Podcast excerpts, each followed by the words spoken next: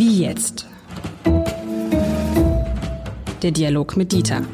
Ein Podcast von Uni Hamburg und Hamburger Abendblatt.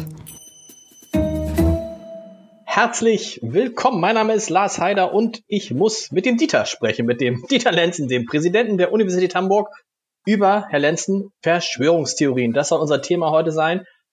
Erklären Sie mir erstmal, ich bin ja ganz verzweifelt, nachdem ich diese Bilder aus äh, Berlin und, und so gesehen habe. Wie entstehen diese Verschwörungstheorien eigentlich und warum glauben jetzt gerade so viele daran? Das ist doch verrückt. Also ich war äh, ehrlich gesagt überrascht, dass es diesen Terminus plötzlich gibt, Verschwörungstheorien. In manchen Fällen ist es so, dass Menschen glauben, es steckt irgendwas Böses hinter dem Geschehen, also sprich Lockdown und anderen. Aber da mischen sich ja ganz verschiedene Personengruppen. Nicht alle haben Verschwörungstheorien, manche wollen nur was anderes. Ähm, aber äh, man muss sagen, dass das nichts Ungewöhnliches ist. Und zwar aus zweierlei Sicht. Zum einen psychologisch und zum anderen, wenn man so will, soziologisch.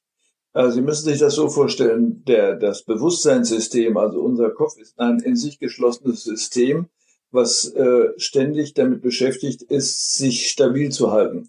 Und jede Herausforderung, die von außen kommt, wird in unterschiedlicher Weise aufgenommen und versucht abzuwehren. Dafür gibt es regelhafte Mechanismen, wie Gehirne damit umgehen. Und äh, das ist sehr abhängig von den Persönlichkeiten. Äh, manche finden sich mit einer Herausforderung ab. Äh, und die war ja gewaltig, das müssen wir einfach äh, sagen, auch wenn wir jetzt uns daran gewöhnt haben mögen. Ähm, manche nehmen eine kämpferische Haltung an und sagen, ich muss jetzt mithelfen, das zu bewältigen, was da auf uns zukommt. Äh, und manche äh, sagen, das gibt's gar nicht, das ist alles erfunden weil sie es einfach nicht aushalten, äh, was jetzt von ihnen erwartet wird. Das äh, kann man übrigens beobachten bei sogenannten Coping-Strategien bei Krebspatienten. Wenn jemand eine Krebsdiagnose erfährt, ist das ja ein niederschmetterndes Ergebnis zunächst. Und es gibt Persönlichkeiten und auch Phasen, in denen zunächst mal diese Tatsache einfach geleugnet wird. Das ist nicht so, der Arzt hat sich geirrt oder der möchte nur Geld verdienen an mir oder so etwas, und erst langsam kommen Menschen dann dazu, zu begreifen, dass es wirklich so ist und sich entsprechend zu verhalten. Aber es gibt auch welche, die das überhaupt nicht können. Und mit diesen äh, Menschen haben wir es aus psychologischer Sicht hier teilweise zu tun. Soziolog also darf man den gar nicht, ja. darf, darf, man den gar, darf man den gar nicht böse sein eigentlich, sondern muss man in Wahrheit Mitleid haben, weil sie das nur zum Selbstschutz machen, weil sie tief in, tief in ihnen drin ist ihnen auch bewusst, dass es das Coronavirus gibt, dass es uns bedroht, und es ist nur eine Verdrängung. Und das ja, ist gar so nicht, das, das, das, also, das, tun, das, das tun die Leute, die Leute tun mir ja dann, also eben habe ich noch gedacht, was sind das für Idioten, die da rumrennen? Aber dann müssen die einem ja fast leid tun. Äh, ja, kann man äh, so sagen, wenn man das äh, möchte. Äh, aber nochmal, unter denen, die da herumgelaufen sind, befinden sich natürlich nicht nur Menschen, die mit dieser Tatsache einfach nicht umgehen können, äh, die uns alle bedrückt, sondern natürlich auch Leute, die auf diesem äh, auf dem Rücken dieses Pferdes sozusagen reiten möchten und die Regierung niedermachen oder andere Dinge. Und das hat natürlich mit Coping-Strategien nichts zu tun, nicht? Also sich damit abfinden können. Ähm, aber ein Teil, das ist vollkommen klar, will es einfach nicht wahrhaben. Äh, das gibt es in vielen Sektoren. Wenn Sie es soziologisch betrachten, dann haben Sie es äh, mit einem anderen Aspekt zu tun. Auch für die Gesellschaft, so wie für das Bewusstseinssystem Gehirn, ist das eine große Herausforderung. Und auch die muss damit fertig werden. Ähm, es hat im Spätmittelalter, Frühneuzeit äh, etwas gegeben, was man als Priester-Trugtheorie bezeichnet. Das heißt, die Menschen haben angefangen, mit der Frühaufklärung nicht mehr daran zu glauben, äh, was äh, Priester ihnen sagen vom ewigen Leben und von den Strafen, die einen erwischen können, wenn man dies oder das getan hat, äh, sondern weil das so stark einschränkend war, ähm, gesagt und dann gab es ganze Verbindungen, die gesagt haben, das müssen wir erstmal theoretisch aufarbeiten und so weiter, sondern gesagt haben, die Priester haben sich alle zusammengetan, die wollen uns ausbeuten, die wollen uns schaden. Äh, das heißt, hier ist es ein gesellschaftliches Phänomen, kein psychologisches, sondern ein Teil der Gesellschaft sagt, das ist eine Bande von Betrügern, diese Priester, und dagegen müssen wir gesellschaftlich vorgehen. Das äh, ist auch ein Motiv, was hier mit hineinkommt. Es ist weniger ein psychologisches, sondern äh, gesellschaftlich motiviertes. Und das kommt dann mehr in die Richtung von äh, Reichsbürgern und ähnlichen Figuren, äh, die gerne eine gesellschaftliche Veränderung wollen.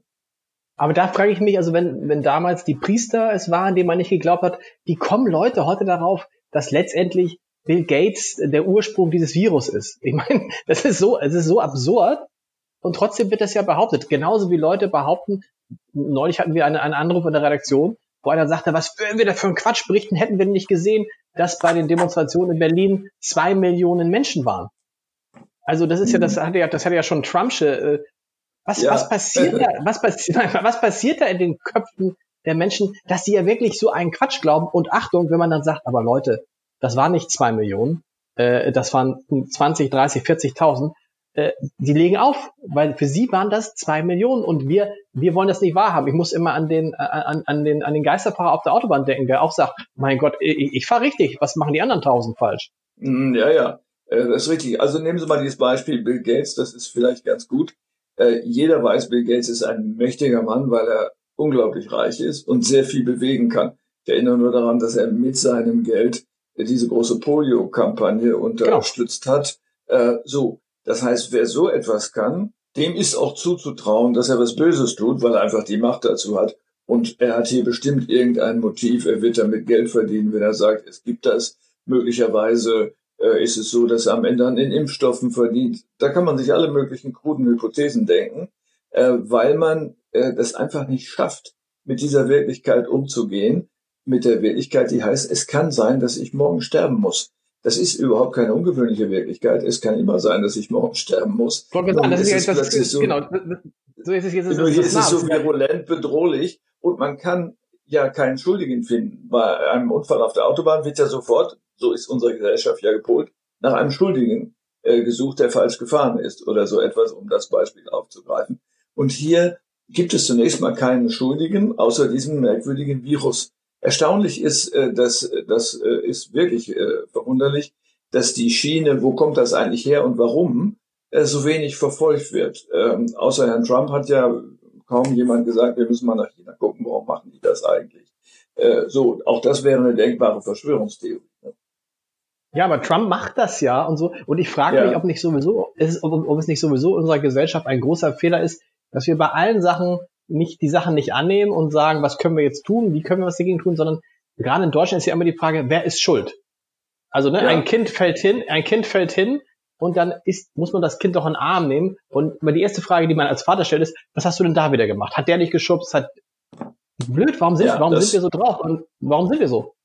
Ja, das ist ein alteuropäisches Erbe. Äh, die äh, christlich-jüdische Tradition ähm, sucht äh, weniger nach Ursachen, sondern danach, ob jemand sich schuldig gemacht hat, dadurch, dass er fahrlässig war, mutwillig oder sonst etwas, so dass man ihm oder ihr äh, äh außerhalb des hiesigen Lebens äh, sagen kann, du wirst Schwierigkeiten haben, wenn es vor den mhm. ewigen Richterstuhl geht.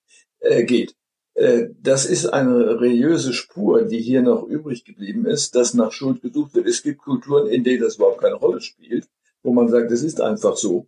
Ähm, und wir suchen nicht danach, wer das verursacht hat oder ob er das mutwillig oder nicht gemacht hat. Also eine gewisse Schicksalsergebenheit. Es gibt eine Konstellation, irgendjemand hat was verursacht, aber es stellt sich nicht die Frage, hätte er oder sie es auch anders machen können. Aber in unserer alteuropäischen Tradition sind wir so verfangen, immer nach Schuldigen zu suchen und auch nach Ursachen, äh, was ja auch nicht selbstverständlich ist. So zu tun, als ob jede soziale Tat, jede Handlung äh, eine Ursache hat, ist eine absurde Vorstellung. Das äh, kann man sich vielleicht aus europäischer Sicht nicht vorstellen. Das ist ja eine Form, wie Wirklichkeit beobachtet wird. Man kann sie auch ganz anders beobachten und sagen kann und sagen, Dinge passieren. Punkt. Und wenn wir uns jetzt mal in die Köpfe dieser Verschwörungstheoretiker, dieser Leute, die da demonstrieren, querdenken, ne, reinversetzen, mhm. dann ist in den Köpfen drin, das ist alles, die denken ja nicht nur, das ist jetzt, das, der und der ist schuld, sondern die denken ja auch, das gibt es gar nicht. So, und wenn wir jetzt sagen, das sind die einen, die sagen, die können das nicht akzeptieren, die verdrängen das letztendlich. Aber in diesem Verdrängen liegt ja auch eine Angst. Und wenn ich Angst vor dem habe, was da kommt, und Angst ist ja offensichtlich ein, ein zentrales Motiv, dann muss ich doch eigentlich auch sagen, pass mal auf, ich kann ja Masken tragen und mich damit schützen und nicht auf eine Demo gehen, keine Maske tragen, mit ganz vielen Menschen zusammen sein und damit genau das Gegenteil von dem tun, vor dem ich Angst habe und was ich eigentlich verdrängen will. Das ist doch äh, Verrückt. Ja, das kann man so sehen, aber sagen wir mal, die einfachste Form damit umzugehen wäre natürlich zu sagen, das gibt es gar nicht. Ich erinnere an die Krebsdiagnose. Die einfachste Form ja. ist zu sagen, ich habe überhaupt keinen Krebs. Das ist ein Irrtum. Äh, und deswegen gehe ich zum zweiten Arzt. Deswegen haben übrigens ja auch die Kassen erlaubt, die zweite Meinung einzuholen, damit das nicht passiert. Äh, und wenn dann der zweite Arzt das Gleiche sagt, dann muss man sich langsam mit der Tatsache abfinden ähm, und in anderer Weise möglicherweise damit umgehen. Also äh, das ist ein Mechanismus, der gar nicht ungewöhnlich ist. Ähm, allerdings müssen wir dann mit diesen Leuten ins Gespräch kommen und sagen, äh, wovor hast du eigentlich Angst? Warum bewältigst du das auf diese Weise? Ähm, dann kommt ja häufig auch die Äußerung, ich kenne überhaupt keinen, der äh, Corona hat. Äh, ja. ja, das kann sein. Äh, viele wissen auch nicht, dass sie es haben, davon abgesehen. Ähm, aber äh, vielleicht kennen sie auch nicht so viele, dass es daran liegt. Ich persönlich kenne welche, die es haben, also bin ich irgendwie anders dran. Es hat ja was mit der Frequenz äh, der Kommunikationskontakte mit anderen zu tun, ob man jemanden kennt, der es hat. Und im Übrigen, Frau Merkel hat das ja auch zu Recht gesagt, ja, das ist auch ein Effekt dessen, was gemacht worden ist, damit es möglichst wenig gibt, die man kennen könnte, die es haben. Aber man kann sich ja, egal wo man sich informiert, ob jetzt im Hamburger Abendblatt oder im Spiegel oder einfach nur im Internet, irgendwo im Internet, da kann man sich ja einfach die Statistiken angucken, die täglich und sagt, ups, offensichtlich ist das ja kein Einzelfall, dieses Corona, weil die Zahlen gehen ja seit ja. irgendwie äh, seit seit Beginn der Pandemie. Also wer von einer zweiten Welle spricht, ist ja auch Quatsch, weil wir befinden uns in der ersten Welle, weil weltweit geht das immer weiter hoch. Und die Zahlen, die lügen ja nicht, wenn man sich die anguckt. Nur weil, weil ich jetzt niemanden kenne, der Corona hatte, ich kenne übrigens auch mindestens drei Leute, die Corona hatten, äh, kann es das ja trotzdem geben. Ne? Also ich kenne ja, jetzt persönlich, ich kenne jetzt, ich kenne jetzt persönlich auch keinen, ich kenne, ich kenne jetzt persönlich, äh, persönlich kenne ich jetzt auch keinen, der schon mal Fußball-Weltmeister geworden ist. Aber ich weiß, äh, Thomas Müller ist zum Beispiel schon mal Fußball-Weltmeister geworden, obwohl ich ihn persönlich gar nicht kenne. Ja, aber das ist ein Bestandteil der Wirklichkeitsverweigerung. Das, was ich nicht sehe, gibt es nicht. Das ist ein sehr einfacher, um nicht zu sagen primitiver Mechanismus, den wir ja bei kleinen Kindern kennen, äh, dass sie nur glauben, dass das existiert, was sie persönlich sehen. Ähm, und äh, das ist auch ein Reifeprozess, äh, den nicht jeder hinter sich gebracht hat. Aber es das heißt mit anderen Worten, wenn Sie sagen, man muss mit diesen Leuten ins Gespräch kommen, das ist dann doch aber eigentlich, Eben. kann man sich, ja. kann man, kann man sich die Mühe, ganz ehrlich, kann man sich die Mühe nicht einfach sparen? Ja, das sind ist die natürlich nicht, sind die, Frage. Sind die verloren? Ja. Ja, also ich meine, man muss ja hier auch dann äh, schauen, wie groß ist dieses Phänomen wirklich. Äh, wir haben immer noch ein bisschen saure Gurkenzeit, äh, dass das dann so hochgepusht wird, so als ob ein Großteil der deutschen Bürger so denken würde, ist ja schädlich für das gesamte Land. Lassen das 40.000 gewesen sein. Aber was ist denn das? Das ist doch gar nichts. In Berlin finden täglich Demonstrationen, manchmal 20, 30 verschiedene statt. Da kommen viel mehr Leute zusammen und man muss jetzt nicht äh, denken, äh, dass wir kurz vor dem Chaos stehen. Die Geschichte vor dem Reichstag ist eine andere, aber die hat natürlich was mit der deutschen Geschichte zu tun, dass man dann sagt, dass man dann sagt, wir stellen sofort einen Vergleich her. Die Leute waren ja offenbar selber verdutzt darüber, dass ihnen das gelungen ist, dahin zu kommen. Ja, und man ist natürlich, ich habe auch wieder gedacht, Mensch, Berlin irgendwie, wenn dann bei so einer Demo drei Polizisten vom Reichstag stehen, äh, das ist Berlin, wa? Ja, Sie können auf der anderen Seite auch sagen, es reichen drei Berliner Polizisten, um ein paar hundert Leute abzuwehren. Ja. Um zwei, was heißt 400? Um, um, um, ein paar, um ein paar Millionen Leute. Welche Rolle kann da Bildung spielen? Also wir sind ja beide welche, die wir wollen Wissen vermitteln, wir wollen äh, Fakten vermitteln. Sind, sind Sie als Universität, sind Wissenschaftler, äh, werden die von denen gehört? Verschwörungstheoretiker können Wissenschaftler die, könnten man die in einem langen Gespräch überzeugen? Naja, der äh, Beginn wäre ja, sie überhaupt in ein Gespräch hineinzubeziehen. Ähm, sie können denen ja nicht erklären, dass sie einen Dachschaden haben und dass sie dringend therapiert werden müssen. Das wird nicht helfen. Sondern ich glaube, dass es in der Tat eine Aufgabe derjenigen ist, die diese Leute überhaupt erreichen können. Und Medien sind dafür am ehesten geeignet, ähm, aufzuklären. Sind Sie, das, das ist die Frage, sind Sie das? Haben Sie die Bilder gesehen? Ich meine, gut, das war jetzt eine Bildreporterin, aber hat man gedacht, oh, eine Bildreporterin mitten in diesem Pulk von Menschen, die einfach nur angeschrien wurde. Ne? Also sie eine Maske, die keine Maske. Dann ging es wieder mit Lügenpresse. Also ich fühlte mich an diese Pegida-Zeiten an und habe gedacht, okay, wenn die Bild-Zeitung diese Menschen nicht erreicht, ja, äh, wie soll es dann die FAZ, der Spiegel ja. oder die Zeit schaffen? Ähm, also stell sich mal vor, niemand würde das beobachten, hingehen und darüber berichten. Was würde dann passieren? Dann würde es in sich zusammensinken. Das heißt, man muss auch überlegen, in welchem Maße man überhaupt äh, dem Aufmerksamkeit äh, geben will, dass es nicht dazu führt, dass beim nächsten Mal 70 kommen und sagen, oh, ich werde gesehen, ich mache hier auch mit. Ähm, das sind ja solche Prozesse, massenpsychologische Prozesse, äh, die unter Umständen self-fulfilling sein können, ähm, obwohl man das gar nicht beabsichtigt hat. Also wäre Ihr Tipp darüber zu sagen, wir berichten gar nicht mehr darüber? Ähm, also man kann nur sagen, natürlich muss berichtet werden, aber in höchst sachlicher Form, nicht aufbauschen und dann auch sagen, was sind denn 36.000 und analysieren, was für Gruppen befinden sich darunter. Äh, Realitätsverleugner sind ein Teil, aber es gibt natürlich auch noch andere, die sich darunter befinden. Das Sezieren, äh, anderes hilft nichts. Sie sind ein Aufklärungsmedium, eine Instanz der Aufklärung. Wir sind eine solche. Eine Universität kann das untersuchen. Ähm, aber wir sind natürlich weiter davon weg und ja nicht mit dem Getümmel, das ist auch nicht die Aufgabe. Äh, wenngleich äh, man ja nicht übersehen kann, dass es hier offenbar äh, politische Extreme gibt in beide Richtungen. Und äh, natürlich befinden sich auch Extremisten an einer Universität. An einer Universität sind Extremisten? Machen ja, Sie keine Ärger. ist das so. Sie müssen ja nur schauen, was es an äh, an Graffiti und Ähnlichem gibt, ähm, an einer äh, Bildungseinrichtung, die ist auch nicht davon verschont. Aber das, sind dann, das ist dann sozusagen der, der, der, der, der gute Extremismus, ne? also von links. Ja, ich gibt keinen guten Extremismus. Der vermeintlich gute. Der vermeintlich gute.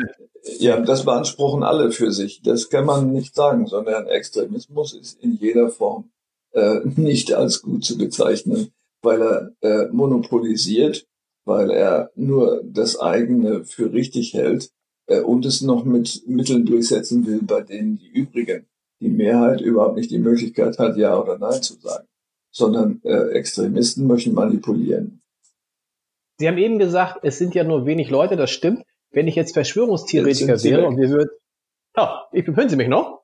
Jetzt höre ich Sie wieder, ja. Ja, genau. Also wenn, wenn, wenn Sie haben eben gesagt, wenn es, ähm, es sind wenige Leute, wenn ich jetzt Verschwörungstheoretiker wäre, würde ich sagen, naja, mhm. von Corona sind ja auch wenige Leute betroffen. Ne? Also wenn wir sagen, das sind jetzt in Deutschland 200, was sind wir jetzt, 240, 250.000, das ist ja nicht mal ein Prozent der Bevölkerung, die bisher Corona hatten. Mhm. Was sagen Sie dann? Ja. Jetzt kommen Sie. Ja, das ist, äh, ja, darauf würde ich antworten als Politiker, denn ich bin. Äh, ja, eben, äh, weil wir es ernst genommen haben, konnten wir die Zahl so niedrig halten. Wenn wir es nicht ernst nehmen und euch folgen würden, dann wären die, zu, die Zahlen höher und möglicherweise wären ihr auch bei den Toten mit dabei. Das Problem für Politik ist in diesem Fall, dieser Satz lässt sich nicht beweisen. Er ließe sich ja nur beweisen, wenn man es ausprobieren würde und würde sagen, wir machen jetzt gar nichts. So. Äh, und dann schaut man nach einem Jahr und dann gibt es 100.000 äh, Tote, sagt man, oh Mist, ist wohl falsch gelaufen. Mhm. man kann, man kann es nicht ausprobieren. Man kann nur sagen, nach allem, was wir wissen, muss etwas getan werden. Und ähm, die Einengung und die Ausdifferenzierung der Maßnahmen ist ja hilfreich. Als am äh, Anfang dieser Pandemie nichts gewusst wurde über das äh, Virus, obwohl man es seit September 19 ja hätte wissen können, der Bundesnachrichtendienst hat ja darauf aufmerksam gemacht, muss mhm. man an dieser Stelle nochmal sagen. Ähm, aber als nichts gewusst wurde, hat man erstmal sozusagen eine Breitseite abgefeuert. Inzwischen ist es ja viel ausdifferenzierter, wie man damit umgeht.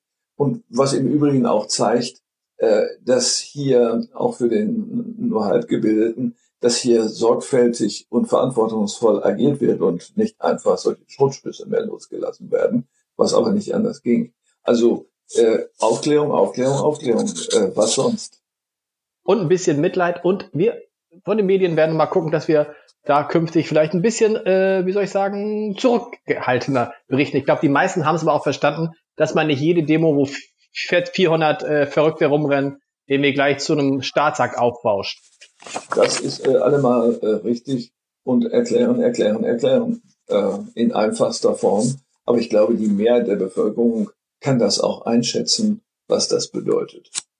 Und was Vielen Dank. Wir hören, uns, wir, wir, wir hören uns in der nächsten Folge wieder. Vielleicht können wir dann mal darüber sprechen, warum es eigentlich immer schwieriger wird, mit Menschen zu diskutieren, die anderer Meinung sind. Bis dann. Vielen Dank, Herr Lenzen. Ja, tschüss, bis bald.